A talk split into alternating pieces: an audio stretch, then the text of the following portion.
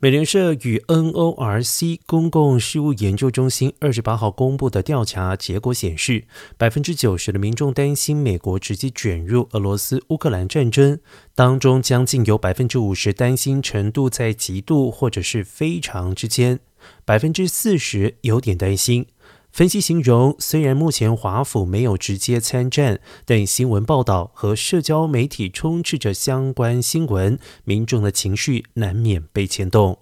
调查还发现，百分之四十五的人极度或非常担心俄罗斯用核武攻击美国，百分之三十的人有点担心会出现这样的结果。另外，百分之八十七的受访者忧心莫斯科最终会对乌克兰使用核武。而且，无论是民主党还是共和党选民，都表达俄罗斯乌克兰战争最终引发核武冲突的堪忧。即使冷战后出生的年轻一代也持相同的看法。另外，也有人预料美俄之间可能返回冷战的关系。